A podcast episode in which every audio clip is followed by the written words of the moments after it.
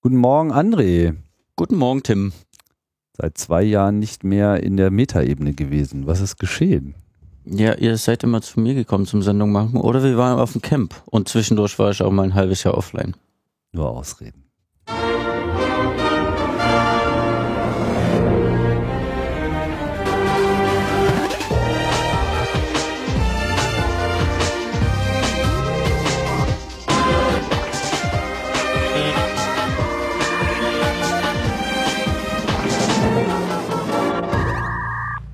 Logbuch Netzpolitik Nummer 194 und wie ihr schon äh, habt mitrechnen können, wieder ohne Linus, der ist äh, immer noch viel unterwegs und hat Ausreden parat. Ja, hab ich noch gar nicht gehört. Du ja auch. Sind die gut? ich auch, ja. Unsere Politiker auch. Äh, insofern alles beim Alten.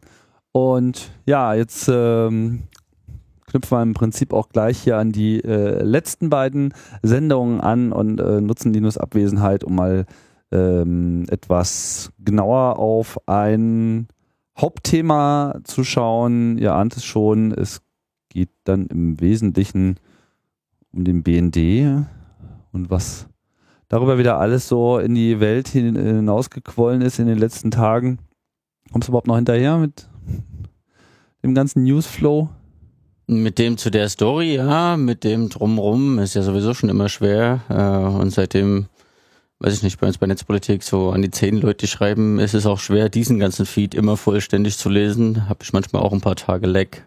Ja, ja, also mittlerweile ist der Output bei äh, Netzpolitik.org schon ein bisschen überraschend ähm, groß. Also, so wie bei Heise, als man vor 15 Jahren Heise nicht mehr vollständig lesen konnte. Jetzt geht's euch auch so. ja gut, ist jetzt auch schon die dritte Sendung hier innerhalb von äh, fünf, sechs Tagen. Also da kann ich auch mithalten. Genau, Logbuch fängt ich sende, an. ich sende einfach mehr, als man gehören kann. Und das ist dann wahrscheinlich der, ja, weiß ich nicht, dann ist man, dann ist man angekommen, oder? Dann ist man im Establishment. Einfach so lange reden, bis die Leute einfach sagen, ja, ja, wir akzeptieren euch als das äh, definierende Organ, aber bitte haltet den Rand. Also wir werden heute nicht reden über äh, Bestrebungen, Leistungsschutzrecht in Europa einzuführen. Wir werden nicht reden über Bestrebungen, was war das andere, was uns da vorhin noch äh, quer gekommen ist, vernichtende Bilanzen digitaler Agenden. Das stimmt, digitale Agenda war. Die Unionsfraktion hat letzte Woche so ein Sicherheitspapier verabschiedet. Ah. Anna hat gerade bei uns einen neuen Entwurf zur Neuregelung vom Bundesdatenschutzgesetz veröffentlicht. Da kam ich auch noch nicht mal dazu, das zu lesen. Das wird auch noch so ein Thema. Und es passiert relativ viel. Die Sommerpause ist vorbei und jeder fängt jetzt wieder an mit Betriebsamkeit und, und macht so, macht so Dinge, die mir dann auch alle erstmal aufgenommen, verarbeitet und verblockt werden oder verpodcastet werden wollen. Ja, was machst du denn alles mit Linus? Alle sind, alle sind umtriebig, nur wir bleiben fokussiert. Dann lass uns nochmal zum, zum BND kommen. Ihr hattet da letzte Woche einen Scoop, wenn ich das äh, richtig gesehen habe. Ist euch mal wieder was zugespielt worden? Vom digitalen Laster gefallen. Wieder ein Abgrund von Landesverrat. Das weiß ich noch nicht so ganz genau. Äh, das ist interessant, ein guter Punkt. Vielleicht wollen wir für die zwei Hörer, die es noch nicht äh, mitbekommen haben, erstmal ganz kurz sagen, worum es geht. Wir haben auf Netzpolitik.org einen langen Bericht der Bundesdatenschutzbeauftragten veröffentlicht. Die hatte sich nämlich, äh, beziehungsweise Mitarbeiter, ein Mitarbeiterteam äh, der Behörde hatten sich die BND-Außenstelle Bad Aibling angeguckt. Der Peter Schaar hatte das damals noch zum Ende seiner Amtszeit kurz nach den Snowden-Enthüllungen beauftragt und angestoßen. Und da ja, sind die paar Mal hingefahren nach Bad Aibling, nur nach Bad Aibling, nicht in die Zentrale und nicht in die anderen Außenstellen äh, und haben so mit ein paar BND-Lern geredet, ein paar Sachen untersucht und einen langen, langen Bericht geschrieben über diesen Besuch. Der ist streng geheim gestempelt, äh, den kennen wir auch nicht. Und dann haben ein paar Mitarbeiter der Bundesdatenschutzbehörde eine Zusammenfassung, eine rechtliche Bewertung ihres Berichts, ihres Kontrollbesuchs geschrieben. Der ist zwar geheim gestempelt, aber ja, den haben wir erhalten und dann letzte Woche in Volltext veröffentlicht. Ähm, ist so ungefähr die Liga-Landesverrat. Ich weiß auch nicht ganz genau. Gestern war der ND-Lage. ND-Lage ist immer das Gespräch im Kanzleramt mit Staatssekretär für Geheimdienste Fritsche und den drei Chefs der Bundesgeheimdienste. Wäre ich gerne Mäuschen gewesen gestern, äh, ob die einen Wutanfall gehabt bekommen, äh, gehabt haben oder nicht. Weiß auch nicht, wie Bruno Karl, der neue BND-Chef, damit umgeht. Der will ja ein bisschen was anders machen. Äh, ist er als jetzt eigentlich Schindler. nur richtig so im Dienst? So? Ja, ja, der ist seit äh, Juli äh, ist er offiziell da und Schindler offiziell nicht mehr da. Mhm. Und Schindler hat ja irgendwie eine sogenannte Transparenzoffensive äh, gestartet, wo er dann die Außenstellen, die schon eh schon auf Wikipedia standen, dann auch mal ein offizielles Schild ran gemacht hat. Das Bundesamt für Fernmeldestatistik, das Schild ab und BND Außenstelle rangeschraubt, weil stand ja eh schon auf Wikipedia. Aha.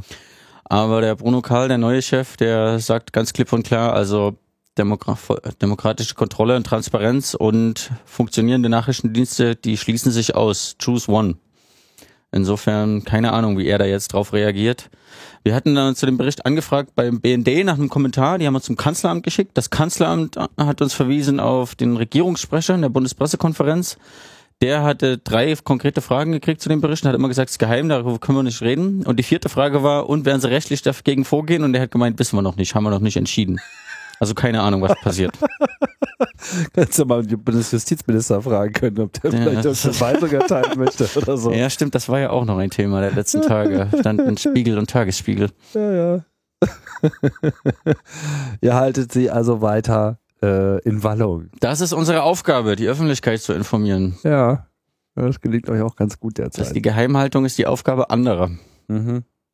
Das ist halt so eine, eine arbeitsteilige Gesellschaft. Ich kann auch kein Bier brauen, ich trinke es trotzdem gern. Hat halt jeder so seine Aufgabe. Genau. Unser Beitrag zur gesamtdeutschen Kultur.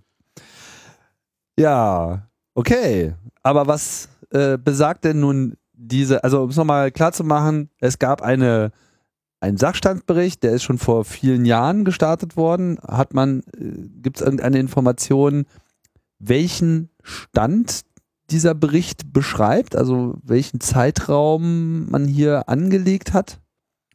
Also die, die Untersuchung, der Prüfauftrag vom damaligen äh, Bundesbeauftragten für Datenschutz und Informationsfreiheit, Peter Schaar, der ist im, ich glaube, September oder Oktober, ich glaube eher Oktober 2013 gestartet und dann ist ein Team äh, aus der Bundesbehörde da nach Bad Aiblingen gefahren und die waren dort mindestens zweimal, soweit ich das weiß, und haben dazwischen dann auch noch mit anderen Sachverständigen gesprochen. Und die haben dann halt äh, sich Datenbanken angeguckt, mit denen äh, die, die technischen Geräte angeguckt und mit Leuten vor Ort geredet, eben in der Bad äh, in der Bad Aiblinger Außenstelle haben einiges erfahren, aber vieles auch nicht. Also in dem Bericht beschweren sie sich auch, was sie alles nicht ähm, sehen durften, wie sie massive Beschränkungen der Kontrollkompetenz nennen die das. Also der BND hat da irgendwie auch gesagt, also in das Gebäude, wo die Amis drin sitzen, das ist zwar auch auf deutschem Grund und Boden, aber da dürft ihr nicht rein. So ähnlich wie die Weltraumtheorie, weil es ja auch Bad Aibling ist ja auch nicht auf deutschem Boden oder beziehungsweise gilt da deutsches Gesetz nicht, weil Weltraumtheorie. Ja. Dann wurden Daten gelöscht, die sie nochmal angucken wollten, obwohl ein Löschmoratorium gab wegen der Untersuchung und auch dem Untersuchungsausschuss. Äh, die Selektoren von den Amis äh, durfte, durften die Mitarbeiter von der Datenschutzbeauftragten nicht sehen. Also die beschweren sich auch, dass der BND echt gemauert hat. Und trotzdem, trotz all dieser Widrigkeiten, es war nur, nur eine einzige Außenstelle, nur zu einem äh, Zeitraum stand Ende 2013, Anfang 2014. Ähm, und ein Haufen Sachen wurde gar kein Einblick gewährt. Besch äh, stellen sie dort massenhaft massive Rechtsverstöße, und zwar Rechtsverstöße im, Sitze, im Sinne von das Verstößt gegen Gesetz und auch das Verstößt gegen das Grundgesetz und die Verfassung, was ja nochmal ein krasser Rechtsverstoß ist. Ähm, festgestellt, äh, 18 Mal kommen massive Rechtsverstöße davor in dem Text.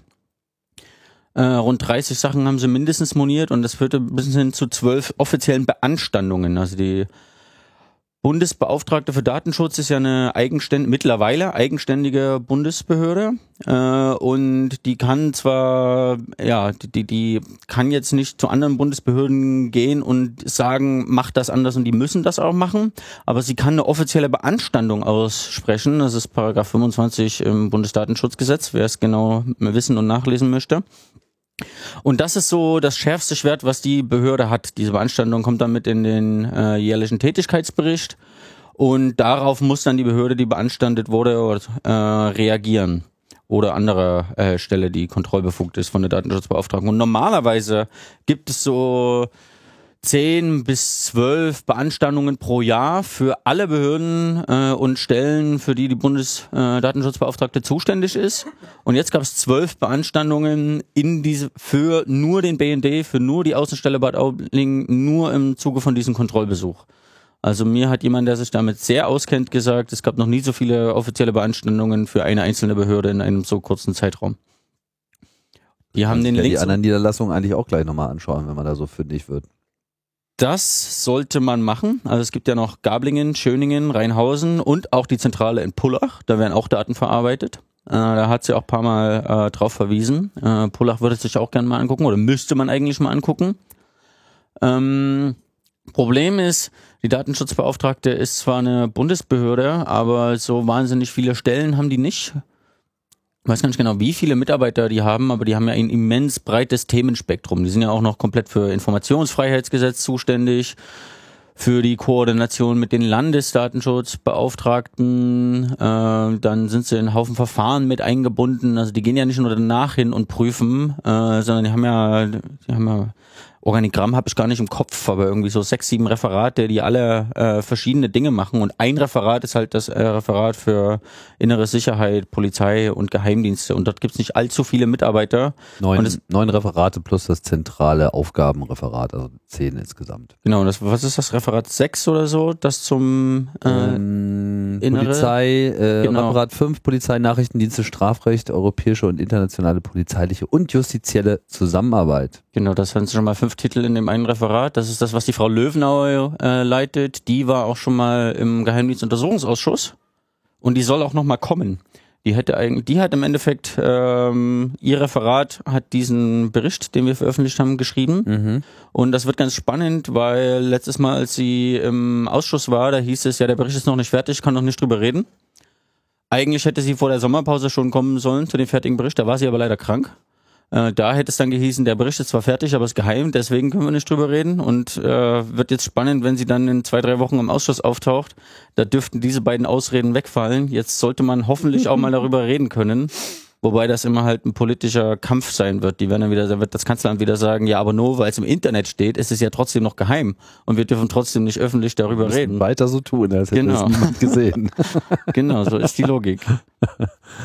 Das, das, das wird so kommen, genau. Aber die haben nicht so wahnsinnig viele ähm, Mitarbeiter und Ressourcen. Das ist ja auch immer ein Kampf in äh, Haushaltsverhandlungen, wie viel Mittel, wie viel Geld pro Jahr so eine Behörde kommt. Gerade sind ja wieder Haushaltsverhandlungen. So viele neue Stellen gibt's da wieder nicht für die Stelle. Jedes Jahr werden da Dutzende Stellen gefordert und beantragt, weil die links und rechts nicht hinterherkommen.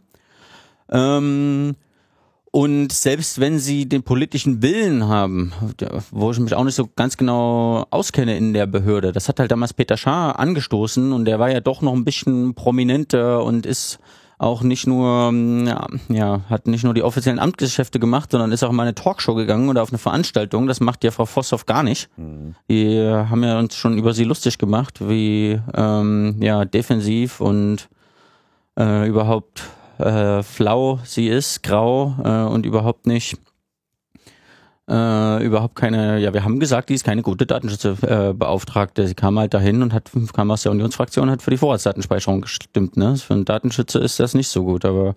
Na, mittlerweile findet sie das auch offiziell doof, glaube genau, ich. Genau, genau. Äh, die, Immerhin. Die Behörde, ich meine, kannst ja nicht anders. Wenn du Innenminister wird, dann, egal wer, der fördert dann immer härtere Gesetze und wer Datenschutzbeauftragter wird, der fordert dann auch mehr Datenschutz. Das ist ja nun mal die Aufgabe von dem Amt. Aber es ist halt auch eine Frage, wie sehr man sich dann dafür einsetzt, ob man Dienst nach Vorschrift macht oder ob man dann auch in seinem ganzen Tun und Wirken rausgeht und versucht, ähm, nicht nur politische, politische Agenda auch mit zu beeinflussen. Genau, und das hat dann damals Peter Schaar gemacht, diesen Prüfbericht eingeleitet, diesen Kontrollbesuch, der hat den halt angestoßen und sie, Vosshoff könnte jetzt ihr Team nochmal nach Pullach schicken oder nach äh, Rheinhausen, Schöningen äh, und dann eine von den anderen Außenstellen und die könnten noch einen Kontrollbesuch machen. Ob das passieren wird, ist eine Frage des politischen Willens, weiß ich nicht. Hm. Spannend wär's. Ja. Was ist denn jetzt so ähm, also die Liste ist ja äh, lang, klingt aber jetzt erstmal auch sehr, sehr technokratisch.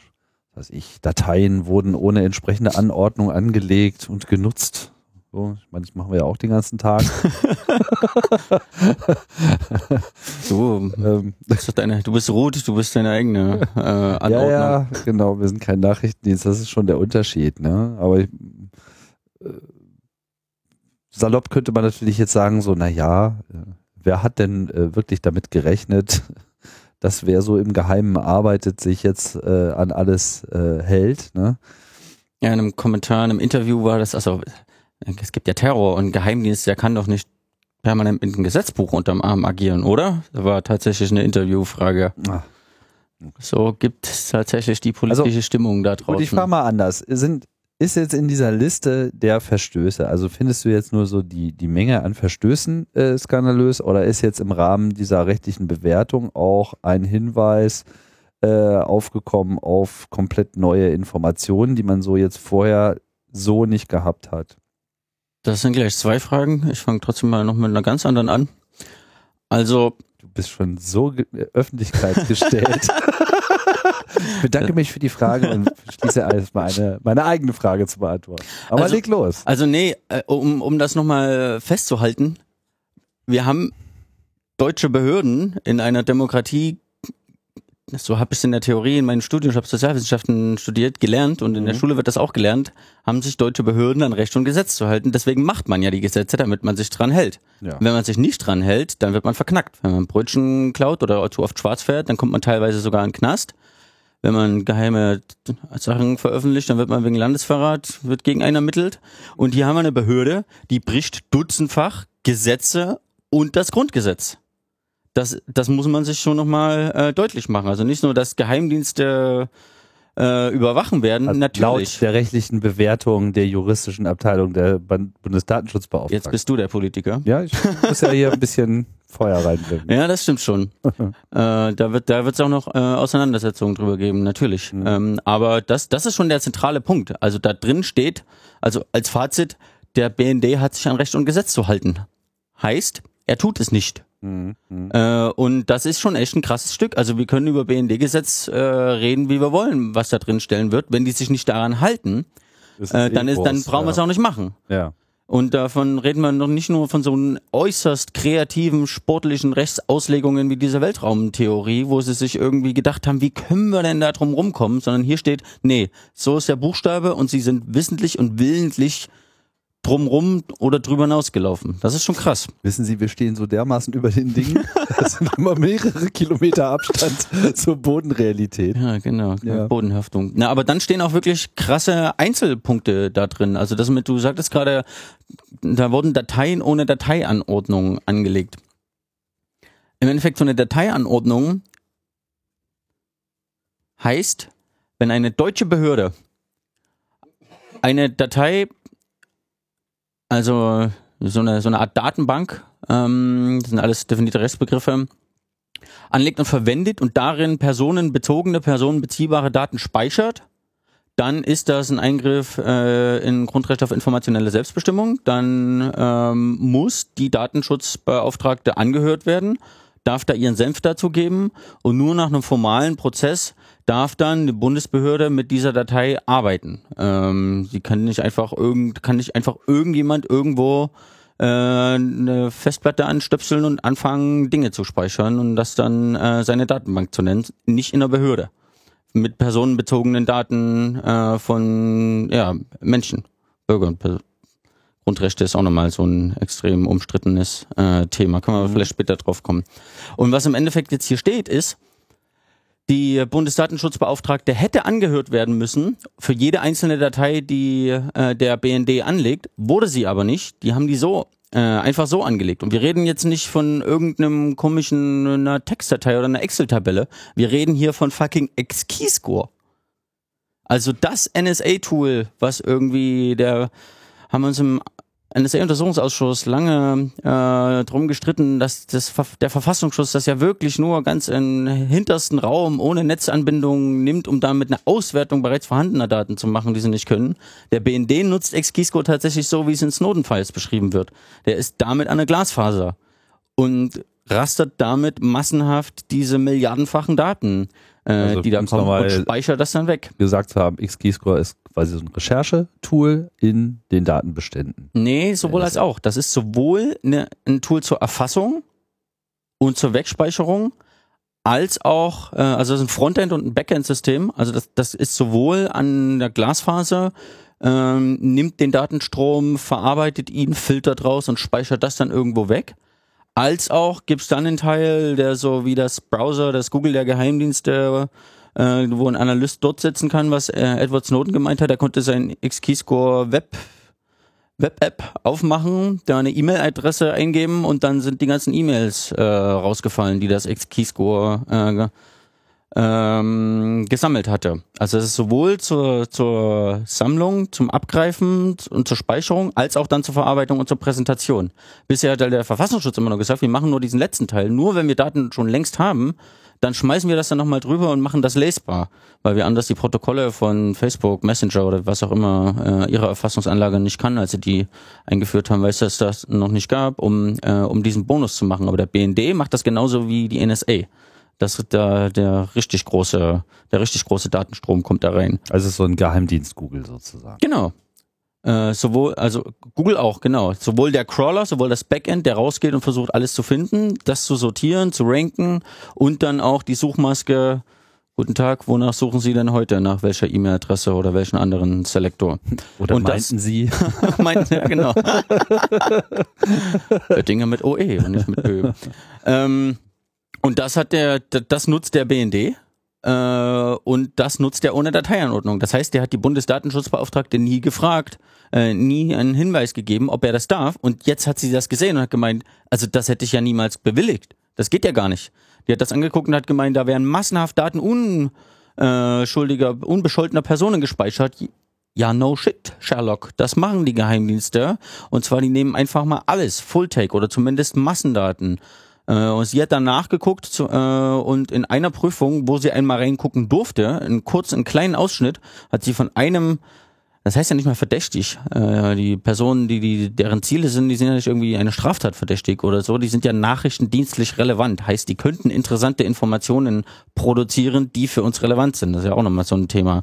Relevant ist ja auch, was irgendwie der Außenpolitik nutzt und so und nicht nur Terroristen. Aber angenommen, es wäre ein Terrorist, äh, dann wäre zu einer Zielperson auch noch, also waren zu einer Zielperson noch 15 andere Personen gespeichert wurden, deren Inhalte äh, und zwar ohne, dass die irgendeinen äh, Anlass dazu gegeben hätten. Das ist das System von XKeysco und da sagt die Bundesdatenschutzbeauftragte, das ist von vorn bis hinten mit deutschem Datenschutzrecht nicht zu machen. Zu Recht. Also meine E-Mails sind da jetzt gespeichert, weil ich mit dir podcaste. Das ist ein anderes Thema, denn theoretisch sind wir ja bei der deutsche Staatsbürger und äh, damit definitiv okay. Grundrechtsrecht. Ah, stimmt, du bist ja auch noch. Meine E-Mails sind gespeichert, weil du da drin bist. also weil wieder stimmt. Das hatte ich ja vergessen. Ja, ja genau. Äh, das, ja, das, nee, wirklich, das geht. Ähm, Freibrief. Nee, okay, mal angenommen, wir wären beide deutsche Staatsbürger. Ja. Dann ähm, dürfte der BND unsere Kommunikation nicht speichern, das ist ja ein Auslandsgeheimdienst. Mhm. Ähm, und deswegen haben sie ja diesen, diesen geilen Filter.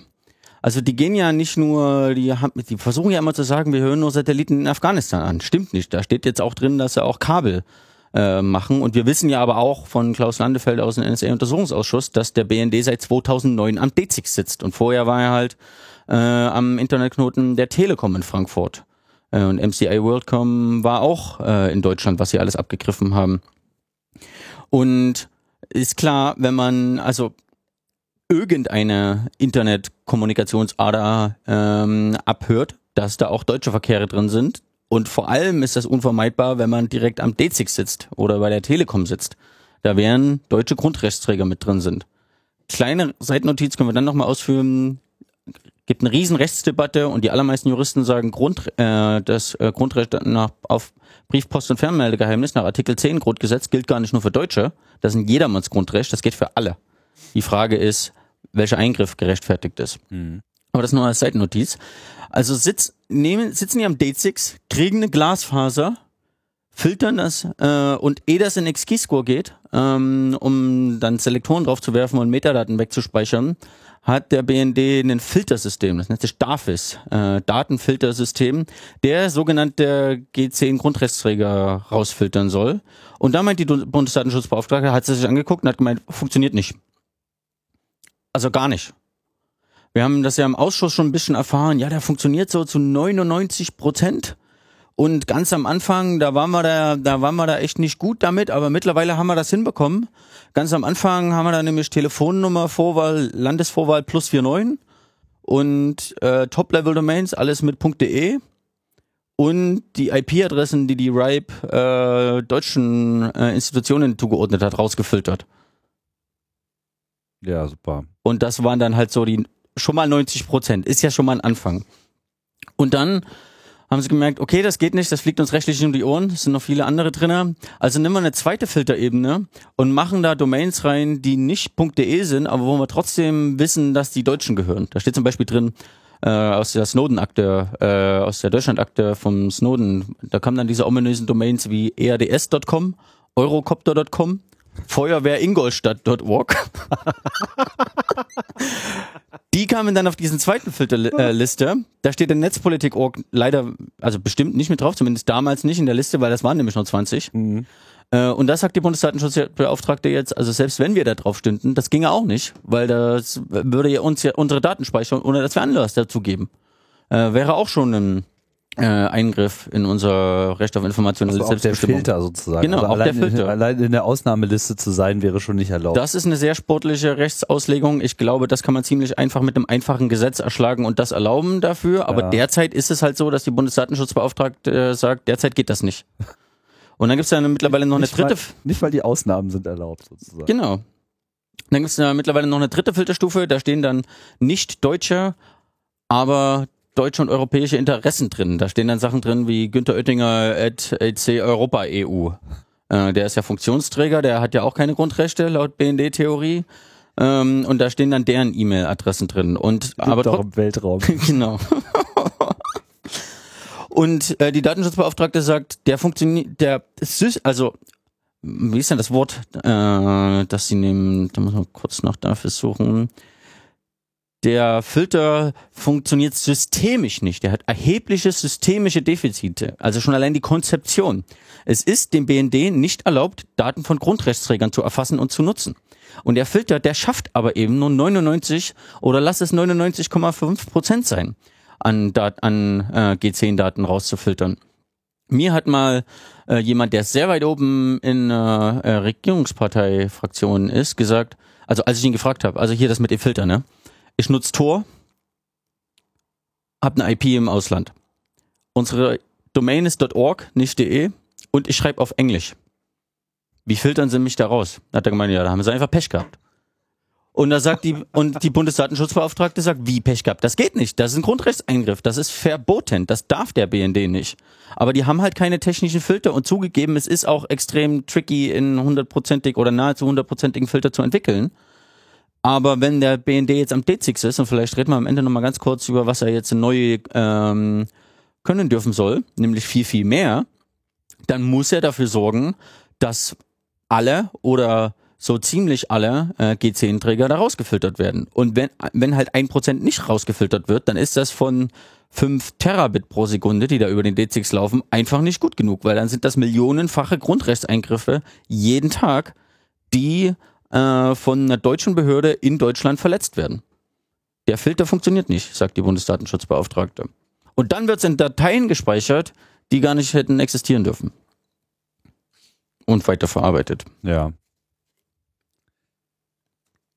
dieses, äh, diese Kenntnis über dieses Smaragd-Abhörsystem in Bad, Bad Aibling, also dass dort nicht nur Satelliten äh, abgehört werden, wie das ja, glaube ich, unlängst noch im NSA-Ausschuss behauptet wurde. Ist das jetzt auch erst im Rahmen dieses Prüfberichts äh, bekannt geworden?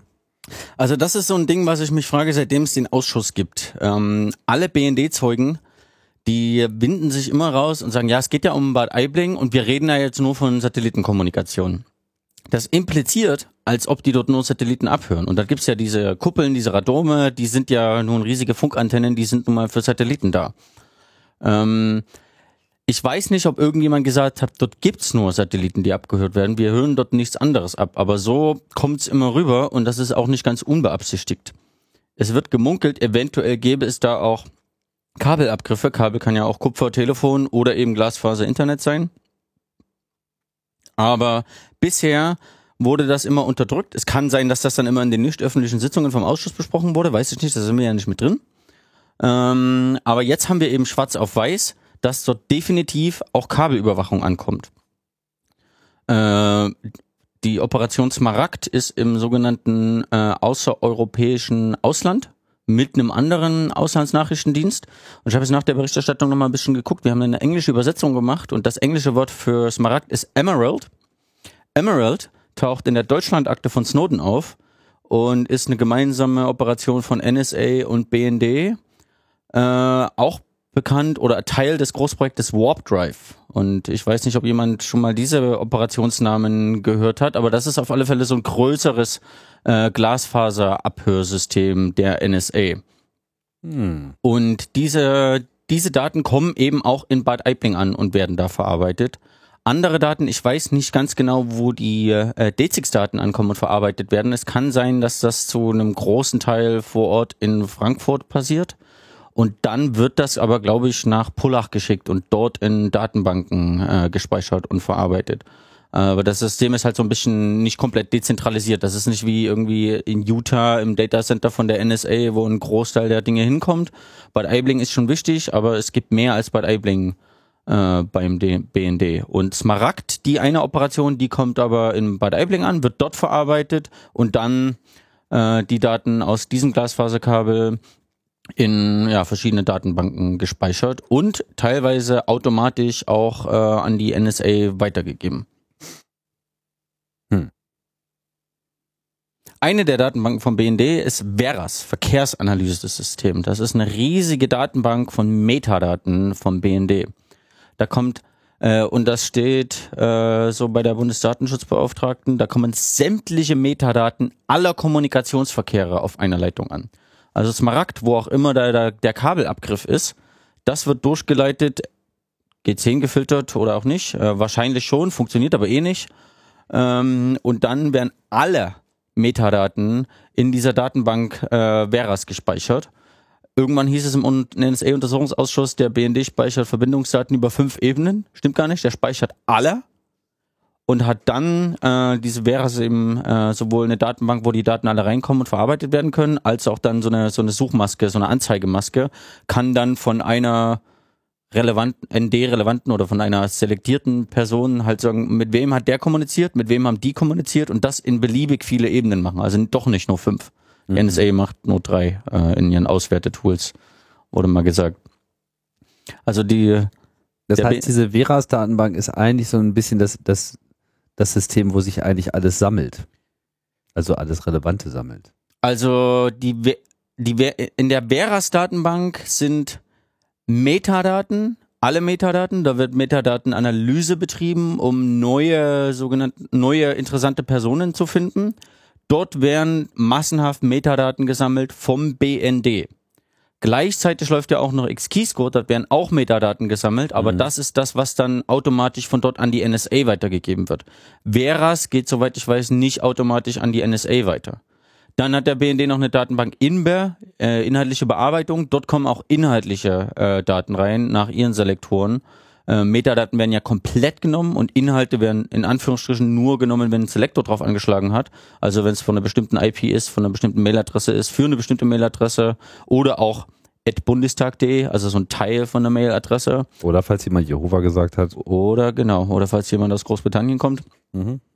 Ähm, diese, die Inhalte werden nur gespeichert, wenn Selector drauf eingeschlagen hat. Das passiert dann in Inber oder eben auch in XKeyscore im Falle der Daten, die automatisch mit der NSA geteilt werden. Mhm. Äh, aber Veras scheint mir eine der größten und wichtigsten Datenbanken beim BND zu sein, von dem, was wir wissen. Das sind ja nur die Datenbank, wo sie gesagt hat, die sieben hat sie genannt, Datenbanken sind äh, ohne Dateianordnung errichtet. Es gibt ja vielleicht noch andere, die sind vollkommen legitim äh, und legal. Die stünden dann nicht mit in dieser rechtlichen Beschwerde drin. Mhm. Übrigens noch das jetzt, mit der schließt das Veras jetzt mit ein, diese sieben ohne Dateien? Genau. Genau. Okay. Es gibt sieben da, äh, Dateien ohne Dateianordnung und das sind äh, die alte Version von Veras, Veras 4, eine neue Version von Veras, Veras 6, die hat die Bundeswehr äh, entwickelt oder mitentwickelt übrigens, war auch ein interessanter Side Note in dem mhm. Papier. X-Keyscore, dann äh, TND, das ist eine sogenannte Target Number Database. Das ist, äh, das sind Telefonieselektoren vom, äh, ich weiß gar nicht, ob die nur vom BND ist. Kann auch sein, dass sie gemeinsam mit der NSA sind. Da sind so Selektoren für Telefon- und Faxverkehre. Also meistens Nummern, nehme ich mal an. Äh, oder auch Gerätenummern äh, oder sowas, IMSIs, im IMAIs. Äh, Scrabble äh, ist eine Wortselektoren-Datenbank äh, der Amis. Inbe ist die inhaltliche Bearbeitung. Ach nee, steht doch drin. Inbe hat auch keine Dateienordnung, genau. Und DAFIS, das Datenfiltersystem. Also der Filter ist auch eine eigene Datei ja. äh, nach eben bestimmten Rechtsbegriffen. Und die sind alle nicht nur, also haben die, die haben nicht nur keine Anordnung, sondern weil die keine Anordnung haben, sind die rechtswidrig. Das heißt, also die durften gar nicht errichtet werden. Und dann heißt, da sagt der BND, oh ja, haben wir vergessen, holen wir nach, bis dahin müssen wir die aber weiter benutzen. Und die Datenschutzbeauftragte sagt, nee, die sind nicht irgendwie formal ähm, rechtswidrig, die sind materiell rechtswidrig. Die Daten, die Dateien müssen gelöscht werden und alle Inhalte, die da drin sind, müssen gelöscht werden, dürfen nicht verwendet werden. Dann könnt ihr eine neue Datenbank beantragen, eine Dateienordnungsverfahren machen. Ich gebe euch das frei und dann dürft ihr wieder anfangen, die zu nutzen unter veränderten Voraussetzungen. Aber bis dahin sind sowohl Veras als auch X-Keyscore illegal und alle Daten davon müssen gelöscht werden. Der BND muss Keyscore, X-Keyscore löschen. Wie hieß diese Wortdatenbank? Scrabble? Scrabble, ja. das ist gut, ne? Das ist ein guter Witz. Manchmal sind es ja irgendwie immer so echt dystopisch klingende Namen, aber manchmal treffen sie dann auch den Punkt. Aber es kann sein, dass Scrabble äh, sind ausschließlich US-Selektoren für, aber für paketvermittelte Verkehre. Also das ist das, das sind, da kommen die äh, NSA-Selektoren an, nicht die BND-eigenen. Die werden in Scrabble gespeichert. Tja. Weiß nicht, wer die benannt hat. Ja, die. Aber irgendeine Datenbank hieß auch Zabo, die äh, Satellitenüberwachung von Afghanistan, die heißt Zabo. Ich weiß nicht, was das bedeuten soll. Also irgendjemand, der die Operationsnamen macht, ich weiß auch nicht, ob der die auswürfelt. Äh, Scrabble ist schon ganz cool, aber ähm, Ferraz Inbed, das klingt schon irgendwie nach deutschem Beamtschimmel. Ja, wahrscheinlich gibt es auch eine Mäden-Datenbank. Mensch, ärgere dich nicht. das genau. braucht sie gar nicht zu interessieren, was hier drin ist. Tja, man möchte äh, meinen, dass ein Aufschrei durch die Bundesrepublik geht, äh, alle Sturmgeschütze der Demokratie nachgeladen werden, die ersten äh, Minister zurücktreten. Aber lass mich raten. Crickets and Tumbleweed. Oder gab's Echo? Wir machen gerade einen Podcast. ja, ich weiß. Danach ist alles anders, aber ich meine bisher. Gut, ist jetzt ein paar Tage raus, die äh, News. Wie ist es aufgenommen worden? Na, das hat schon, das hat schon ein bisschen Wucht gehabt. Also das kam zeitgleich mit uns äh, auch äh, mit der Tagesschau. Die hat das tatsächlich auch in der 20 Uhr Sendung, Tagesthemen, Haufen Hörfunk und so. Und dann sind die ganzen aktuellen Redaktionen. Wir haben das am Donnerstag veröffentlicht, 18 Uhr, und am Freitag haben die ganzen aktuellen Redaktionen das aufgegriffen. Das war schon ein recht deutliches Echo. Aber, also schon allein die Regierung, ne? Ich habe es ja vorhin schon mal angedeutet. dass der BND verweist uns aufs Kanzleramt, der, das Kanzleramt verweist uns auf den Regierungssprecher und der Regierungssprecher sagt, können wir nicht drüber reden, weil es geheim. Ja. Die versuchen das auszusitzen, platt mhm. zu sitzen. Äh, und ganz ehrlich, ich meine, wir haben drei Jahre nach Snowden und wir sind halt auch irgendwie unsere Themen nicht so ganz repräsentativ für ähm, den Rest der Bevölkerung. Am Donnerstag in der Tagesschau, da war glaube ich erstmal drei Minuten Franz Beckenbauer, ehe dann diese Meldung in einer Minute abgefrühstückt wurde. Das sind halt Herzoperation, ich meine, das sind die wirklich wichtigen Themen. Herzoperation, nee, da war irgendwas mit Korruptionsskandalermittlungen. Ach so, ja, das auch, ja, das ist, aber das ist, äh, das muss auch, äh, das muss auch überdeckt werden. Kommen wir denn dahin? Wenn ich glaub, die großen Ikonen unserer äh, Kulturgeschichte jetzt hier auch noch beschädigt werden. Oder unsere Geheimdienste. Genau, genau. Wir dürfen die Geheimdienste nicht beschädigen. Ähm, Weil, wir haben ja Terror. Ja, wir haben Terror, genau. Wenn man Terror hat, dann muss man auch mal die Medizin nehmen.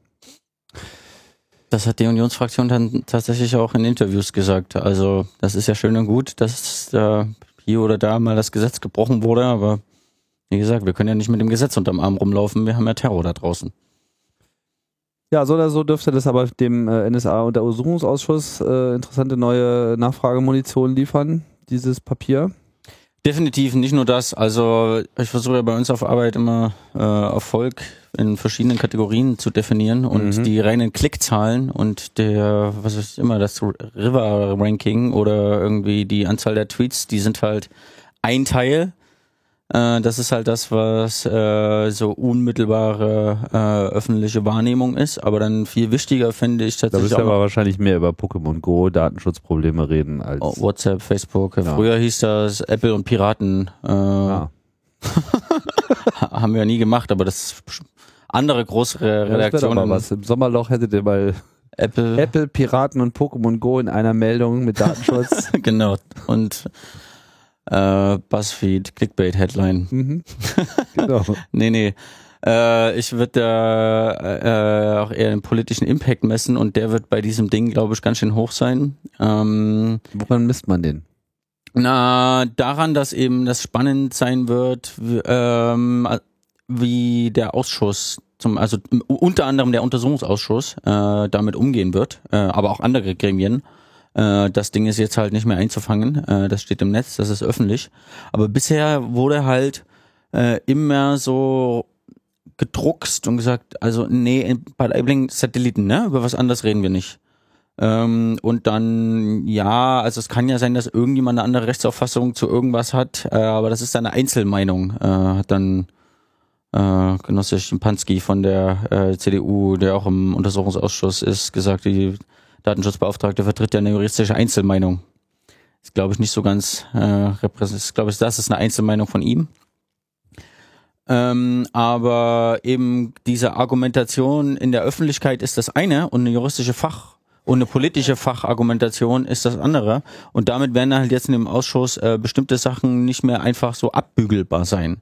Und auch in anderen Gremien. Ähm, jetzt kommt die äh, Reform vom BND-Gesetz und da wird halt eine Rolle spielen, was macht denn der BND bisher? Und wenn man immer nur vom BND hört, was er macht, dann ist da alles ganz easy peasy und eigentlich machen die gar nichts, brauchen viel mehr Befugnisse. Und jetzt steht halt hier mal von einer unabhängigen Stelle, äh, schwarz auf weiß, was sie so treiben und was daran illegal ist.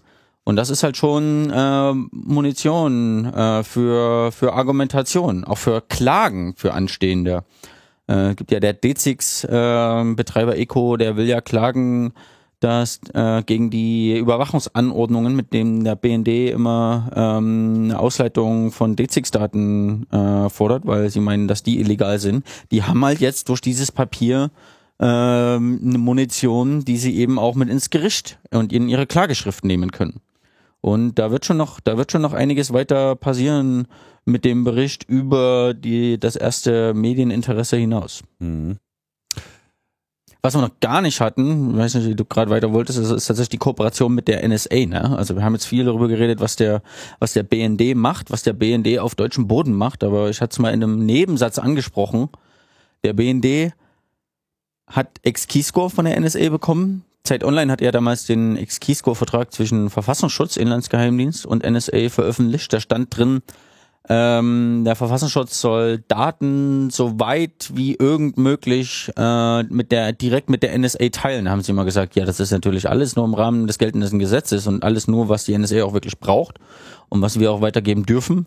Ja, und jetzt sehen wir eben, es steht hier drin, das wird alles direkt ähm, an die NSA gegeben. Was ist eine ähm, eine Formulierung der Datenschutzbeauftragten, eine ausnahmslose Übermittlung aller Treffer an die NSA, automatisiert. Also der BND holt sich irgendwie mehrmals täglich von so einem FTP-Server Selektoren ab. 14 Millionen rastert dann an den Überwachungseinrichtungen, die er hat, an verschiedenen Satellitenglasfasern und Abgreifpunkten in der ganzen Welt, diese Selektoren durch, speichert alle Metadaten, und die Inhalte, auf die die Selektoren anschlagen und nach der nicht funktionierenden GC-Filterung schiebt er das automatisch wieder auf den NSA-Server. Also das ist total, da guckt kein Mensch mehr drauf und gibt das frei. Ähm, das, das passiert komplett automatisiert. Und das ist schon ein starkes Stück. Die äh, Bundesdatenschutzbeauftragte kritisiert auch dort so ziemlich jeden dieser Punkte. Also erstmal müsste der BND alle Selektoren prüfen. Kann er nicht, weil erstens sind 14 Millionen, sind viel zu viele, um die händisch zu prüfen. Zweitens, bei manchen Selektoren haben gar keine Erklärung, keine Deutung. Der weiß, kann der BND nicht wissen, ähm, ob damit jetzt ein Grundrechtsträger ähm, gemeint äh, getroffen wird oder nicht oder was überhaupt der Anlass ist. Jeder Selektor, für jeden Selektor muss es einen Anlass geben, um eben in das Grundrecht der Menschen einzugreifen, die damit überwacht werden. Und auch genauso bei der Datenweitergabe. Für jedes einzelne weitergegebene Datum muss es eine rechtliche Basis und einen Grund geben, eine Begründung, dass dieses Datum übermittelt werden darf. Äh, und keine einzige dieser Punkte wird eingehalten. Das funktioniert halt komplett computerautomatisiert, wie man das heutzutage als Nerd so macht. Aber als Behörde muss man eben auch äh, Gesetze einhalten, vor allem wenn man eben massenhaft in Grundrechte eingreift. Diese Kooperation ist auch noch ein echt starkes Stück. Und wie gesagt, das ist auch nur ein kleiner Teil von dem, was der BND ihr erzählt hat. Denn sie wollte die NSA-Selektoren mal sehen, durfte sie nicht. Niemand darf die sehen, außer Kurt Graulich, ein paar von den Abgelehnten. Aber G10-Kommission darf die nicht sehen, Parlamentarisches Kontrollgremium darf die nicht sehen, Datenschutzbeauftragter darf die nicht sehen, NSA-Untersuchungsausschuss darf die nicht sehen. Niemand darf die sehen. Ähm, Nur und Graulich, der im Keller sitzt. Und der durfte 34.000 Abgelehnte sehen, aber auch das ist weit unter ein Prozent von den 14 Millionen. Äh, und auch nur die Abgelehnten, für die es eine Deutung gab, also von dem man erkennen wurde, was der getroffen hat und so. Genau, mhm. der, der durfte das. Aber sie hat gemeint, geht nicht, ihr müsst die kennen und ich muss die auch sehen dürfen. Äh, da wird es noch einen Rechtsstreit zwischen BFDI und BND-Kanzleramt äh, geben, deswegen. Äh, und dann wollte sie in die SUSLAC, äh, dieses Special US Liaison Germany, dieses Gebäude, diese Blechdose auf der Mangfall-Kaserne in Bad Aibling. Sie hat ja nur Bad Aibling untersucht. Da ist halt nochmal ein extra Gebäude, da sitzen die Amis drin. Ähm, und da geht eine Glasfaser direkt rein. Darüber gehen halt die Selektoren und die Inhaltsdaten. Und da wollte sie mal rein und wollte überhaupt wissen, wie viele Leute arbeiten denn dort überhaupt äh, für die US-Behörden. Und da mauert der BND komplett und meint erstens, das ist die Amis, äh, können wir nichts, können wir nichts dafür, deren Rechtsordnung, extraterritorial, ist quasi diese, diese Blechdose auf der deutschen Kaserne ist quasi auch im Weltraum. Beziehungsweise, ich glaube, sie haben versucht zu argumentieren, die steht auf Stelzen und deswegen ist sie nicht mit dem Boden verbunden. Das ist wie so eine Ernsthaft? Garage, oder? Ja, ja, ja. Da, gab's das, da wollte ich vorher noch einen Joke drüber machen. Nee, das ist, äh, steht hier tatsächlich äh, drin. Das ist wie bei so einer Garage. Was hat sie denn da zitiert? Mal gucken, was ich das finde. Ah, das heißt, ich kann mich sozusagen auch sämtlicher Vergehen in, in, in der Bundesrepublik dadurch entledigen, indem ich hier so auf Stelzen durch die Gegend ja, so, un so ungefähr. Ja, natürlich habe ich den alten Mann überfallen, aber ich war ja auf Stelzen. ja, schön, schön wär's, ne? Sehr kreativ. Ich habe mir schon überlegt, vielleicht können Sie auch diese Glasfaserabhörung dadurch irgendwie äh, sozusagen wieder rechtlich sicher machen, indem Sie sagen, na ja, wir haben so Wurmlöcher, die so durch den Boden durchgehen und da sind die Glasfaserkabel drin und damit ist das ja dann wieder Weltraum. Okay, stellst du nicht, aber Containerbau. Also das ist ja ein Containergebäude ohne eigenes Fundament oder so. Äh, und deswegen, also der, der Boden, das, äh, das Land, das gehört den Deutschen, aber das Gebäude da drauf, das gehört ja den Amis. Haben, hat der BND argumentiert, ne? Nicht die Amis selber argumentiert, weswegen die BFDI das nicht sehen kann. Und sie hat gemeint, nee, ist nicht, zitiert hier so ein äh, längerfristiges äh, Urteil vom Bundes, was auch immer Gericht. Sie zitiert die ganze Zeit äh, Gesetze und Kommentare noch und nöcher.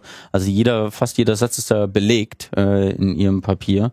Äh, und auch dort hat sie erst irgendein äh, höchstrichterliches Urteil ausgegraben und hat gemeint, eure Argumentation ist rechtlich nicht nachzuvollziehen. Bitte nacharbeiten oder mir den Zugriff äh, geben. Also Job im Innenministerium kriegt ihr aber nicht mehr. Äh, weiß ich nicht wie das funktioniert. Also würde ich jetzt hier nicht unbedingt geben, aber äh, irgendwann stand in der Zeitung mal, dass der Konstantin von Nutz auch mal Innenminister werden will, oder? Äh. Ach so, wenn es für die Revolution nee, kommt, ja. Genau, und äh, was was Claudia Roth sollte Verfassungsschutzpräsidentin werden. Wurde, hat irgendjemand äh, gemunkelt, das ist so, so ein Running Gag, der kurz für Belustigung gesorgt hat, aber den, glaube ich, niemand wirklich ernst nimmt. Äh, weiß nicht, was die gute Frau noch vorhat. Sie ist ja auch schon ein bisschen älter, aber ihre Mitarbeiter, ähm, die machen aber auch nur den Dienst, den die Behörde verlangt. Insofern sind das eigentlich auch gute juristisch gebildete Beamte. Ja gut, ich meine, das sind ja auch nun alles im Wesentlichen die Mitarbeiter, die auch schon unter Schar äh, gewaltet haben. Von daher war ich jetzt auch nicht so überrascht zu hören, dass sie äh, zur Vorratsdatenspeicherung dann eine äh, leicht aufbereitete, geänderte Position bezieht, weil ich denke, wenn man sich dann äh, unter solchen Leuten befindet, dann kriegt man einfach im Idealfall doch eine ganze Menge äh, neue Einblicke präsentiert. Spricht so ein bisschen für die Datenschutzbehörde. Ja, ich habe das ja vorhin schon mal verglichen mit anderen Behörden. Das ist halt auch beim Innenminister so, ne? Also setzt da so ein äh, Baumhirsch im Innenminister und ähm, die sind äh, als Innenminister bist du halt für die Sicherheit verantwortlich und du, du als Innenminister bist du eigentlich selten in der Lage, mal irgendein Überwachungsgesetz zurückzunehmen. Warum auch? Das ist ja nicht deine Aufgabe. Du redest den ganzen Tag mit Cops und Geheimdienstlern, die mehr, mehr, mehr fordern. Deswegen gibt's ja die arbeitsteilige Gesellschaft, andere Gremien, die untereinander dann um äh, die besten Ideen wettstreiten und eben unabhängige Kontrollbehörden wie die Datenschutzbeauftragte, die äh, das dann äh, wieder ins, ähm, in andere Bahnen lenken oder ins rechte Lot äh, rücken, in Checks and Balances ähm, und wenn nur das Innenministerium oder nur die Geheimdienste ähm, sich alleine ihre Rechtsauffassung äh, aussuchen, definieren und umsetzen können, ähm, da passiert halt, da, ja, da wird halt immer nur eine Seite berücksichtigt und das ist ja, was wir jetzt auch irgendwie wieder mal schwarz auf weiß entdeckt bekommen haben. Deswegen gibt's ja eine Kontrollbehörde, auch wenn die leider ziemlich wenig zu sagen hat und außer eins, zwei, zwölf Beanstandungen auszusprechen, auch nicht viel machen kann, die auch noch geheim waren. Das hätten wir ja niemals erfahren dürfen. Da wollte ja niemals jemand, irgendjemand drüber reden. Die BFDI hat auch gemeint zu uns, als wir die angefragt haben, ist geheim, können wir nichts dazu sagen. Hm. Tja.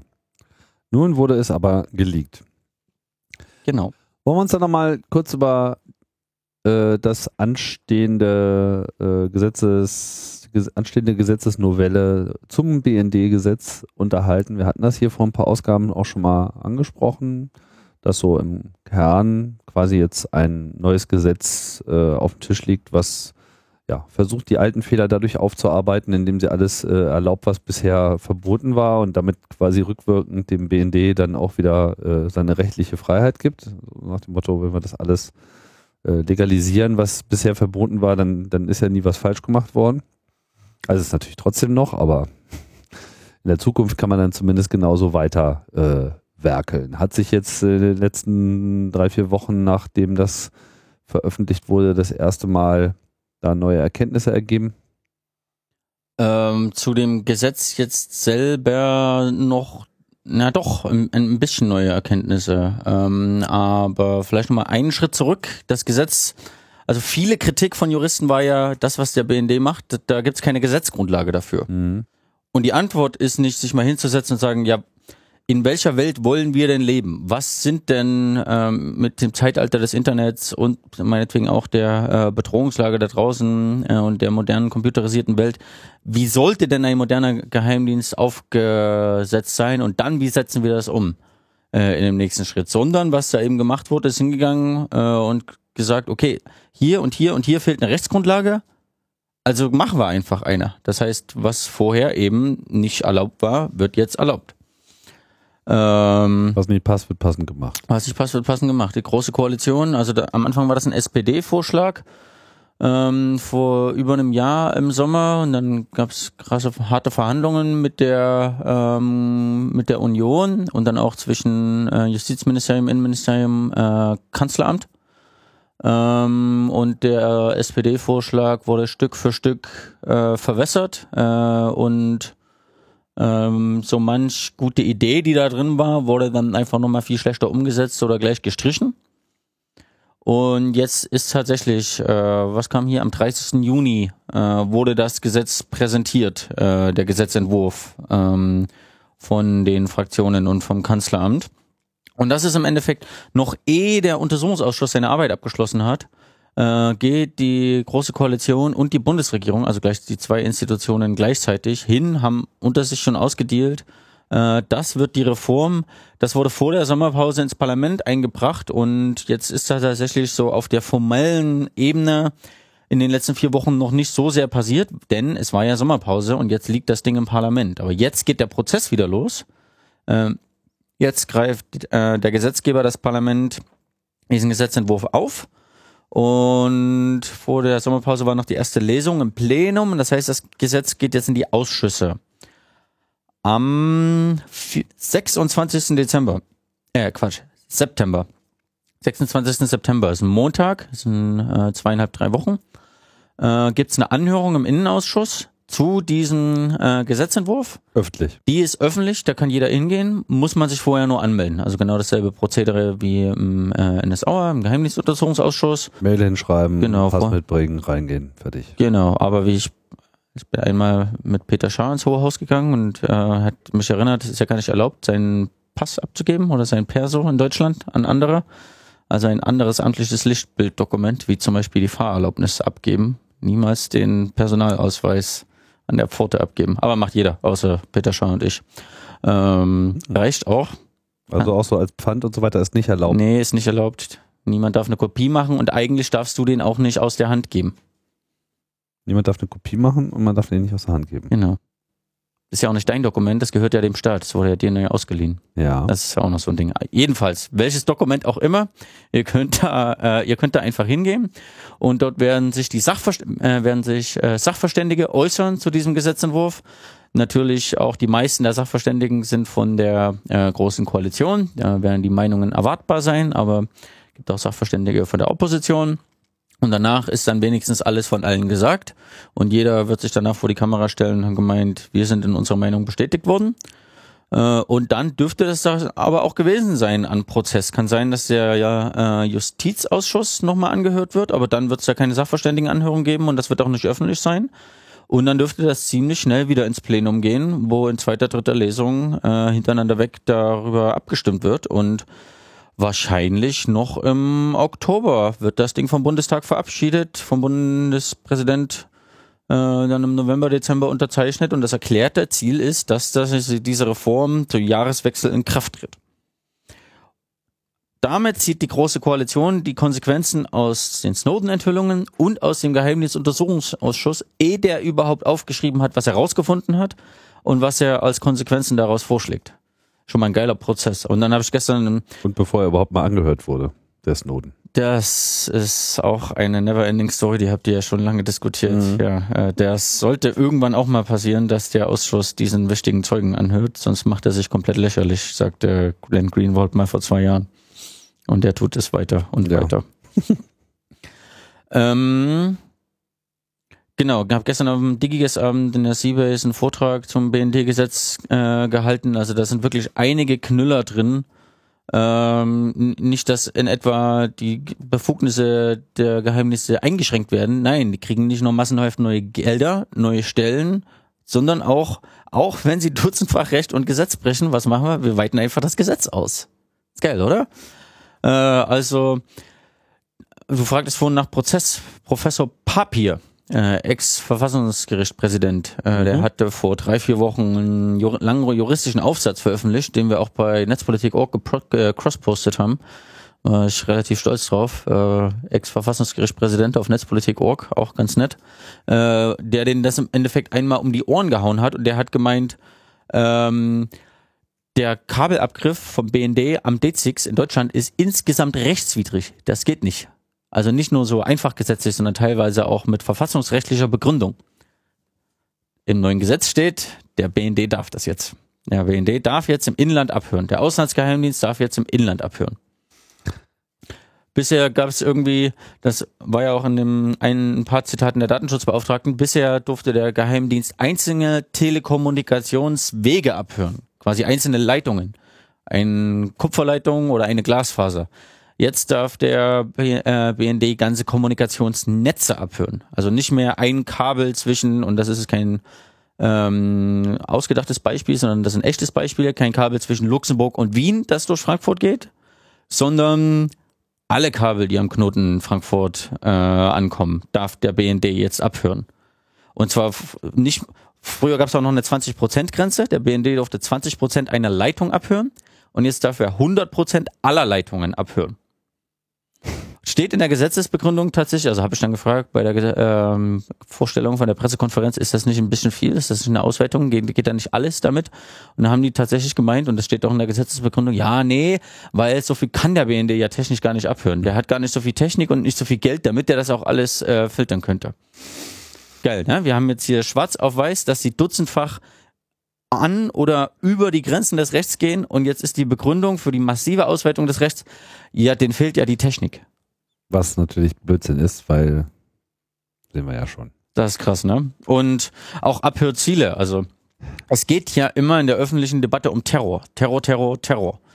Aber neben sinnvollen Sachen wie irgendwie bewaffneten Angriff, terroristischer Anschlag oder auch meinetwegen noch Waffenhandel darf der BND auch Geldfälschung, Geldwäsche, Schleusung von äh, Ausländern, also quasi die Grenzöffnung der letzten Jahre aller Grenzhelfer und Seit letztem Jahr, seit der äh, Reform des Verfassungsschutzgesetzes, darf der BND auch Cybergefahren abhören. Cyber. Informationstechnische Angriffe oder Inform Angriffe auf informationstechnische Systeme. Wie in der Gesetzbegründung äh, wie DDoS-Angriffe zum Beispiel, steht da als Beispiel drin. Der BND hört den D6 ab und sucht dort nach DDoS-Angriffen. Geil, oder? Steht jetzt schon im Gesetz. Seit letztem Jahr. Das ist jetzt schon legal. Und dafür darf er auch Deutsche abhören. Und jetzt steht in der Neuordnung, äh, in der Neufassung des Gesetzes, also für das internationale Abhören, darf er das, um die Handlungsfähigkeit der Bundesrepublik zu wahren oder Erkennt Erkenntnisse von außen- und sicherheitspolitischer Bedeutung zu gewinnen. Das ist ein Freibrief, das darf jetzt, das ist, das ist beliebig. Man kann alles machen. Ja, wir mussten da reinhören, weil äh, wir hatten eine Warnung, dass da ein DDoS-Angriff ist. So. Genau, DDoS, äh, DDoS ist geil. Nein, nee, jetzt dürfen sie reinhören, weil ist von Bedeutung. Weil es Cyber ist. Weil Cyber Weil es Cyber, Cyber, ja, Cyber ist sowieso noch geil, genau. Mhm. Und das mit den Metadaten, bisher in der Veras werden drei Monate alle Metadaten gespeichert. Und ich so wollte jetzt Metadaten nicht auch nur mit Selektoren machen, also nur von Verdächtigen. Das sagt ja jetzt auch die Bundesdatenschutzbeauftragte, ihr könnt das nicht von allen unschuldigen Leuten, die sich nicht zu Schulden kommen lassen haben, pauschal speichern. Und was steht im Gesetz? Nein, die dürfen alle Metadaten speichern. Und zwar nicht nur für drei Monate, sondern für sechs Monate. Und rastern. Und wenn sie die dann weitergeben, egal ob automatisch oder nicht, dann kann der Partner, der die bekommen haben, ist dann noch nicht mal mehr daran gebunden. Die können dann alles damit machen. Die können das über 50 Jahre in Utah speichern. Soll dann eventuell in bilateralen Verträgen geklärt werden, dass man die darum bittet, dass da doch auch nur sechs Monate zu speichern. Aber ich glaube, wir können uns ausmalen, was dann in der Praxis mit der äh, NSA damit passieren wird. Die, die Rückmeldung könnte leicht unter euphorisch sein. Oder euphorisch, ich würde mich auch schlapp lachen. ja, ja, gib mal her, wir, wir sind dann schon lieb. Und die Datenweitergabe ist aber nicht nur an, an äh, andere Geheimdienste wie die NSA. Ne? Es gibt ja auch Staaten, äh, da gibt's gar keine Trennung zwischen äh, Polizeien und Geheimdiensten. Also unser schönes Trennungsgebot oder auch in irgendwie so jetzt können wir ja wirklich mal sagen, langjährige Demokratien äh, westlichen Typus. Äh, wir reden ja die ganze Zeit über Five Eyes und, ähm, und äh, Westeuropa, aber die, die Geheimdienste arbeiten nun auch mit Geheimdiensten von Schurkenstaaten zusammen und denen dürfen sie auch Daten weitergeben, ähm, auch ohne so eine Begrenzungen. Wen zählst du jetzt zu den Schurkenstaaten in dem Zusammenhang? Ist ja jetzt ein stark politisch geprägter Begriff. Ja, das habe ich jetzt auch so ein bisschen überspitzt, aber man kann sich ja tatsächlich irgendwie ähm, äh, Gaddafi Libyen, Mubarak Ägypten, äh, da gab es ja wohl dokumentierte Zusammenarbeit und dass das Schurkenstaaten sind, das bestreiten jetzt auch die wenigsten. Auch wenn das sehr gefärbt ist. Ja, na gut, ich meine, die äh, gefühlte Zunahme an Schurkenstaaterei ist ja ohnehin äh, sehr umfänglich in diesen, in diesen Tagen. Ähm, Nochmal kurz zu dem BND-Gesetz und der klaren Ablehnung durch den Herrn Papier zum Beispiel. Das äh, liefert ja im Prinzip dann auch eine gute Vorlage für eine entsprechende Beschwerde am Verfassungsgericht, wenn denn dieses BND-Gesetz gegen die Verfassung verstößt, dann müsste sich da ja was drehen lassen. Das ist jetzt auch wieder ein bisschen komplizierter als die paar Sätze. Ähm, ich bin gerade dran, einen neuen Gastbeitrag für Netzpolitik zu organisieren, wenn das klappt. Äh, der stellvertretende Vorsitzende der G10-Kommission, äh, Huber, der hat einen Aufsatz geschrieben zu dem neuen BND-Gesetz. Ähm, der hat es auch ziemlich in sich. Zum Beispiel dieses Ding mit ähm, der, das Grundrecht auf G10, das gilt eben nicht nur für Deutsche äh, sondern für alle Menschen auf der Welt. Die Frage ist, welchen Hürden darf dann daran eingegriffen werden? Äh, das versuche ich jetzt gerade als Gastbeitrag für uns zu bekommen. Äh, das ist auch auf alle Fälle Teil dieser harten juristischen Debatte. Ähm, und auch Munition eben dann für eine Klage dieses äh, dieses äh, neuen Gesetzes. Ja, aber noch gibt es keine Klagen, von denen ich weiß, denn das Gesetz ist ja nicht nur noch nicht, nicht in Kraft, es ist auch noch nicht verabschiedet und auch wenn es so aussieht, äh, vielleicht ändert sich ja doch mal hier oder da noch ein Halbsatz oder vielleicht hat ja tatsächlich dieses BFDI-Papier jetzt noch irgendeine Auswirkung und irgendein Abgeordneter entsinnt sich auf sein Gewissen, nachdem er die Sachverständigen angehört hat und will da jetzt aber doch nochmal was dran ändern. Wir werden sehen. Erstmal muss es verabschiedet werden.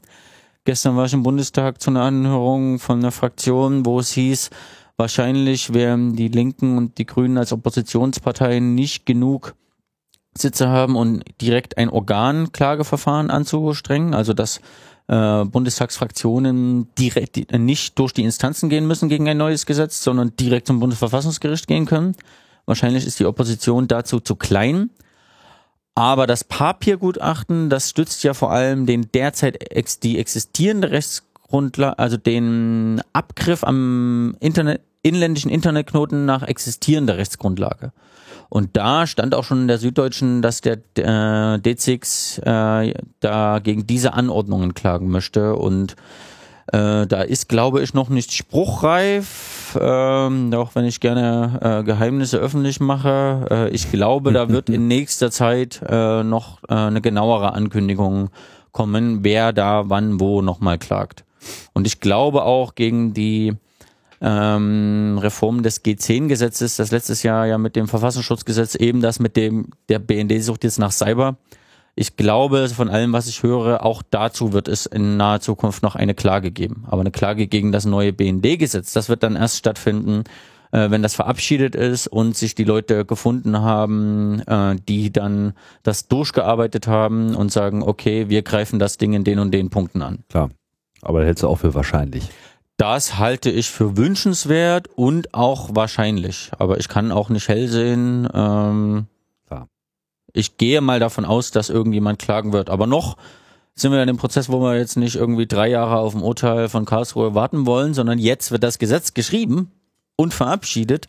Eigentlich ist jetzt der Zeitpunkt, sich einzumischen und das Schlimmste zu verhindern, statt zu warten und dann irgendwann dagegen zu klagen.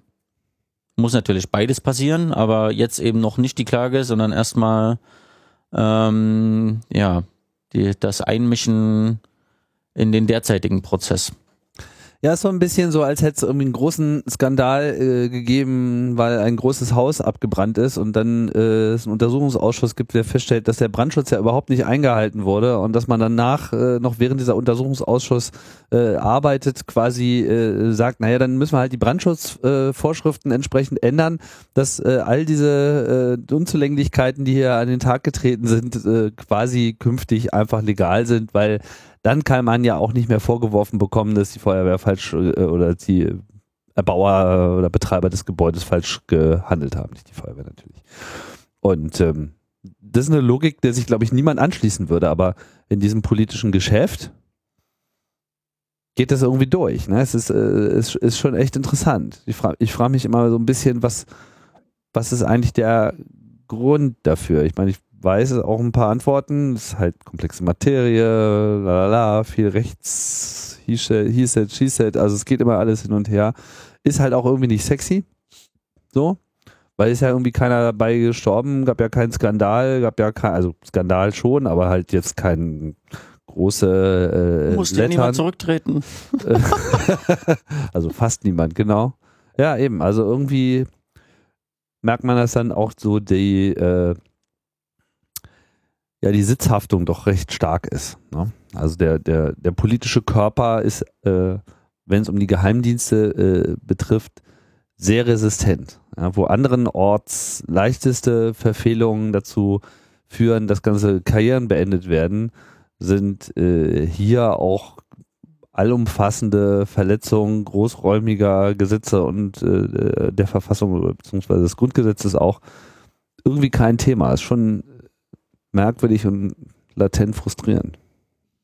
Frustrierend auf alle Fälle, vor allem da wir das seit Jahren beobachten, äh, ziemlich genau und uns äh, darüber aufregen, weil für uns unsere schöne digitale Welt, in der wir tagtäglich leben, äh, dadurch komplett unfrei wird.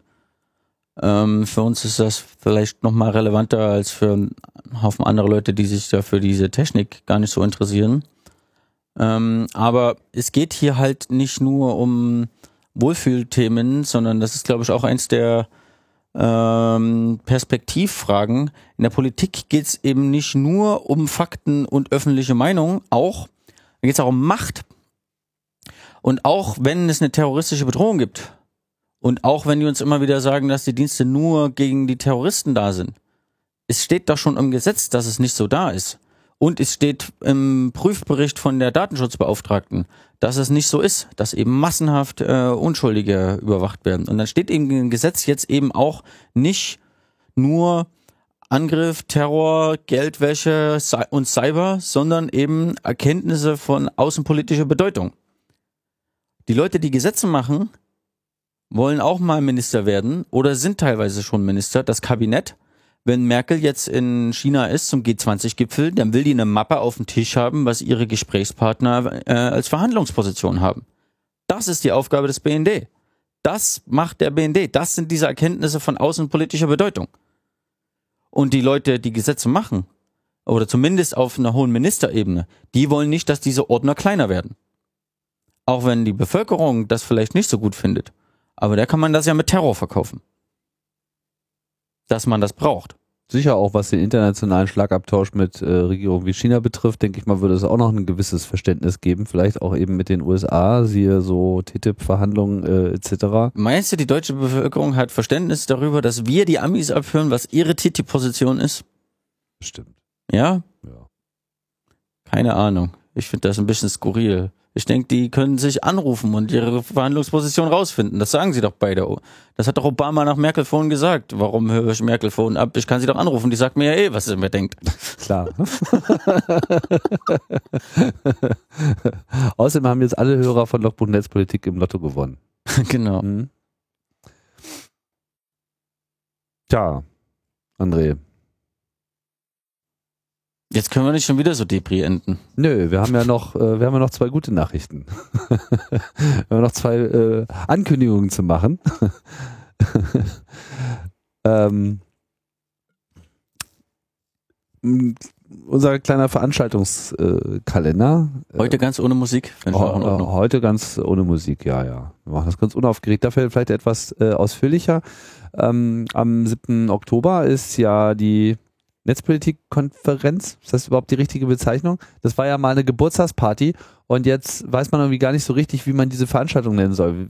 Das ist Netzpolitik, ist natürlich auch irgendwie kein Name, den man jetzt mal so eben coint, irgendwie so.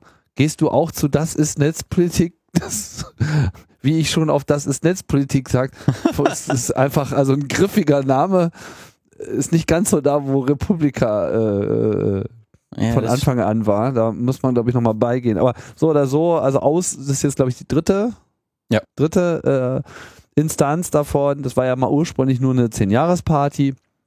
Und äh, dann hat sich aber an dem, an dem Tag, glaube ich, allen schnell erschlossen, so genau das hat auch noch gefehlt. Es hat irgendwie wirklich eine interessante Lücke gefüllt, so, weil man ja sonst immer das Thema auf Kongress oder auch Republika war irgendwie auch immer da, aber es war halt irgendwie so ein gewisser Bedarf da, auch mal alle äh, Primärakteure auch mal so beisammen zu haben, plus Umfeld, plus sonstige Interessierte äh, und den Fokus einfach ausschließlich darauf zu richten, einfach um so eine Bestandsaufnahme zu machen. Fand ich, fand ich sehr gelungen beim äh, ersten Mal, auch beim zweiten Mal.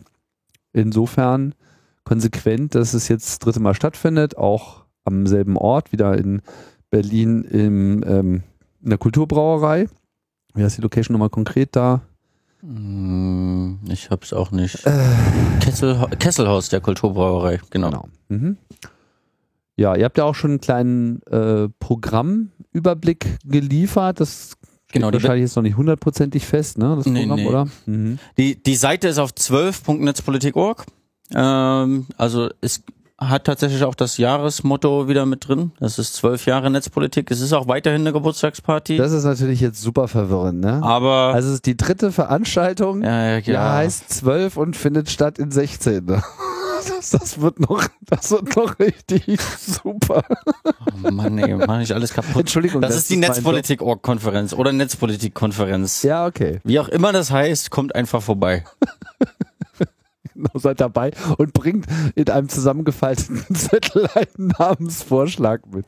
Das wäre, glaube ich, ganz hilfreich. Ihr solltet vorne so eine Box äh, machen und einfach Titelvorschläge einsammeln. Das wäre doch mal eine Idee, oder? Crowd, Crowdsourcing. Ja, einfach mal so irgendwie, wie könnte man diese Veranstaltung nennen, damit wir hier nicht in so ein totales Chaos rennen. ganz ehrlich, das ist, das ist wirklich der Event, auf dem man nicht äh, verwiesen bekommt. Mit Tim über, über, über Veranstaltungen reden. reden allem, das ist ganz schlimm, ja, ja. Na, aber sag doch mal was, bitte, was, was ihr für Highlights äh, geplant habt. Äh, die Highlight ist natürlich ähm, abends wieder die Party. äh, das ist ja auch eine Geburtstagsparty, aber nein, natürlich äh, haben wir ganz offiziell äh, ein großes Veranstaltungsprogramm. Ich muss ganz ehrlich gestehen, so viel habe ich dieses Jahr noch nicht mit der Orga zu tun gehabt. Ich war mit äh, unter anderem diesem BFDI-Ding äh, beschäftigt, aber unter anderem viele, also fast alle unserer Autoren werden dort sprechen. Ja. Also tagsüber ist die Konferenz von 10 bis 19 Uhr, äh, glaube ich, gerade gelesen zu haben, äh, in der Kulturbrauerei und da sprechen Markus, Konstanze, Anna, Thomas. Ich hab, hoffe, ich vergesse jetzt nicht allzu viel, weil natürlich muss ich irgendjemand vergessen. Leonard, Thomas. Ihr habt schon so viele Leute. Wir ja. haben Julia Reda, Max Schrems, ähm, also die ganzen, York, die, die ganzen Stars. Das übliche Umfeld, unsere, unsere Kumpels, meinetwegen auch die Stars. Ja, ja. Und ich weiß gar nicht, ob der CFP schon vorbei ist. Wahrscheinlich ist der Call of Papers schon vorbei. Ähm, wir haben natürlich auch äh, ein, ja, äh, uns um externe Beiträge bemüht. Was haben wir denn noch? Äh, Peter Schaar kommt, den können wir über den Prüfbericht fragen. Ulf natürlich. Äh, Burmeier. Hm. Genau. Ingo von unserem Team, Kirsten. Also es äh, werden einige illustre Leute. Tagsüber Konferenz mit viel Raum für Getränke und äh, Outdoor Space und rumhängen. Genau, und ich sag, sag's auch mal so, also der Event ist wirklich einerseits inhaltlich interessant, also wenn euch das Thema ohnehin interessiert und das tut's wahrscheinlich, weil sonst würdet ihr hier nicht zuhören, dann ist das schon mal gut. Da kann man sich natürlich auch die Aufzeichnung anschauen, aber was natürlich für so ein Event immer äh, das wichtigste Element ist, ist natürlich das Networking. Und wer auch immer so von euch so ein bisschen das Gefühl hatte, hm, eigentlich würde ich auch ganz gerne mal ein bisschen was anschieben, mal was begleiten, was beobachten, was beeinflussen, in irgendeiner Form so ein Aktivismus leben, äh, ein schöneres Netzwerk in dem Segment als das, was man da vorfindet. Äh, auf einen geballten Haufen an einem Tag äh, kriegt man nicht so schnell zusammengeklickt. Also das ist auf jeden Fall ein Anlass, da mal hinzufahren und da äh, einfach ja, Tuchfühlung aufzunehmen. Und dann hat man im Prinzip auch immer gleich die passenden Experten zwei Tische weiter, wenn man sich halt für was auch immer für ein Thema in diesem weiten Feld, und das ist ja ein weites Feld, wie ihr hier merkt, immer wieder, wenn man sich halt dafür interessiert und eben auch engagieren möchte, dann ist äh, immer ein Aktivist in Armlänge erreichbar. Ja, ist auch eine schöne Location. Äh, diese eine etwas dunklere Vortragssaal, so klassisch äh, von der Bühne äh, reden, aber dann auch mit Publikumseinbindung und dann diese große offene äh, helle Space äh, mit vielen Tischen, wo man entweder essen oder einfach nur rumhängen oder auch äh, Workshoppen, ein kleines Arbeitsgruppenprojekt machen kann Mhm. und dann halt auch draußen Tische, Bänke, wenn die Ja, Sonne scheint. nice. Das ist eine, ist eine coole Location, da freuen wir uns auch, dass das wieder klappt. Und ihr seid alle herzlich eingeladen. Tickets sind auch gar nicht so teuer und die gibt's in verschiedenen Preisklassen, irgendwie 15, 20, 50 oder auch 500 Euro. So ungefähr das, was ihr selber zahlen ähm, könnt Und, und wollt. und wollt. Äh, die, die mehr bezahlen, subventionieren dann halt die, die nicht ganz so viel bezahlen können. Wollen es ja auch sozial halten. Genau, und abends dann eine Party. Wenn man eh schon mit den ganzen Leuten auf einen Haufen ist, dann möchte man sich auch mal selber feiern. Mhm.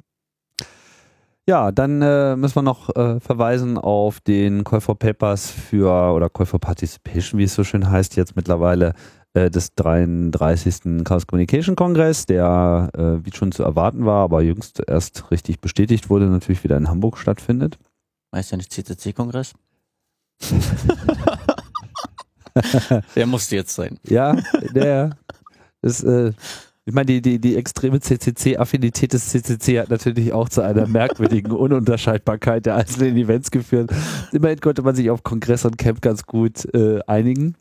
So oder so. Und auch so die Bezeichnung C3 äh, ist ja mittlerweile recht immanent. Auf jeden Fall findet statt und sucht Inhalte. Ähm, erfahrungsgemäß dürfte es wieder eine erhebliche Überbuchung geben, also in manchen Bereichen, insbesondere so im politischen, äh, im sogenannten Polsock-Bereich, also Politik und soziale äh, Themen oder gesellschaftliche Themen, meine ich. Ähm, ich weiß nicht, ich glaube, da ist so sechsmal so viel Einreichung, wie man äh, annehmen kann, so irgendwas in dieser Größenordnung, also schon nennenswert. Und es sind ja wirklich viele, viele, viele Talks letzten Endes dabei. Aber das sollte euch nicht davon abhalten, wenn ihr was Tolles beizutragen habt, das dann auch einzureichen. Ich frage mich jetzt mal nicht, wann die äh, Deadline ist, aber noch ist sie nicht gerissen. Ich glaube Ende dieses Äh, Monats. Ja, so in der Größenordnung. Also, Ende September. Noch drei Wochen Zeit. genau. Und wenn, dann irgendwie schön ausführlich schreiben, genau erzählen. Genau, weil es eben äh, viel mehr Einreichungen als Vortragsslots gibt, äh, gibt es auch eine ziemlich genaue Beschreibungsseite, was unbedingt äh, in eure Submission rein muss. Und man hat größere Chancen, beachtet zu werden, wenn man das wirklich auch alles einhält. Denn die Menschen, die das dann ehrenamtlich und freiwillig alles lesen und entscheiden und lange darüber plänieren und Zettel hin und her schieben, äh, die brauchen ein möglichst genaues Bild davon, was ihr eigentlich vorhabt. Genau, und wer äh, der Meinung ist, gute Vorträge zu halten, sollte ja auch in der Lage sein, gute Vorträge auch gut zusammenfassen zu können, weil das ist, gehört ja irgendwie auch so ein bisschen dazu. Und wenn man das schon nicht hinbekommt, dann wirft das natürlich ein schlechtes Bild auf euch. Aber das wird euch natürlich nicht passieren, weil ihr seid ja die Tollsten. Insofern, 33C3, äh, natürlich auch vom Termin her, 27. bis äh, 30. Dezember, wie immer, zwischen den Jahren in äh, Hamburg. Vorerst letzter Kongress in dieser Raumsituation, wie sie jetzt gerade ist. Ähm, über die Zukunft lässt sich noch nichts weiter sagen. Ähm, insofern würden wir uns natürlich freuen, euch da auch zu sehen.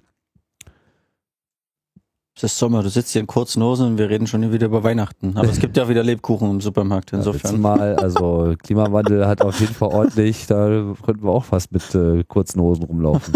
ich war in kurzen ich, Hosen ich während bin da in kurzen Hosen irgendwie sogar noch um die Alster gejoggt. Ich war da auf einem anderen Kontinent. Ich war da Ja, du musst auf die andere Seite des Kontinents fahren und, äh, oder des Planetens fahren. Wir können auch in Hamburg irgendwie. Nee, dieses Jahr bin ich dabei. Ich freue mich drauf. Das ist toll. Schon, äh, das ist schon eine Weile her, ne? Dass du Ja, auf letzt, dem Kongress warst, vor, vor äh, anderthalb Jahren war ich. Achso, dem. Aber ich muss jetzt auch einen Talk einreichen. Das- Das Danke für die Erinnerung. Ich Jetzt aber gleich schnell. aufgeschrieben. Jetzt aber schnell. Ja, super. Vielen Dank, André. Nächste Woche geht es dann wieder weiter. Äh, dann ist Linus auch wieder da, nehme ich an, hoffe ich. Und ja, ich hoffe, die paar Spezials hier haben euch äh, auch gefallen und insofern Drei. so, Drei Ausgaben in zwei Wochen. Nicht schlecht. ja, ne? Mal irgendwas kompensieren. Kann man, kann man nicht sagen, dass die Metaebene schläft. Also. Ist wieder September. August ist, August ist vorüber. Ja, August ist wirklich immer so ein Dropout-Monat, den, den merke ich auch. Und umso mehr man da auch rausfällt, umso mehr Energie baut sich da auf. Das werde ich, glaube ich, in den nächsten Jahren eher noch ausbauen. Richtig so ein massive Dropout. ja, Logbuch Netzpolitik lief zum, zum Beispiel sogar noch äh, ein bisschen weiter. Na gut, genug gequatscht. Äh, wir sagen Tschüss und bis bald. Ciao, Internet.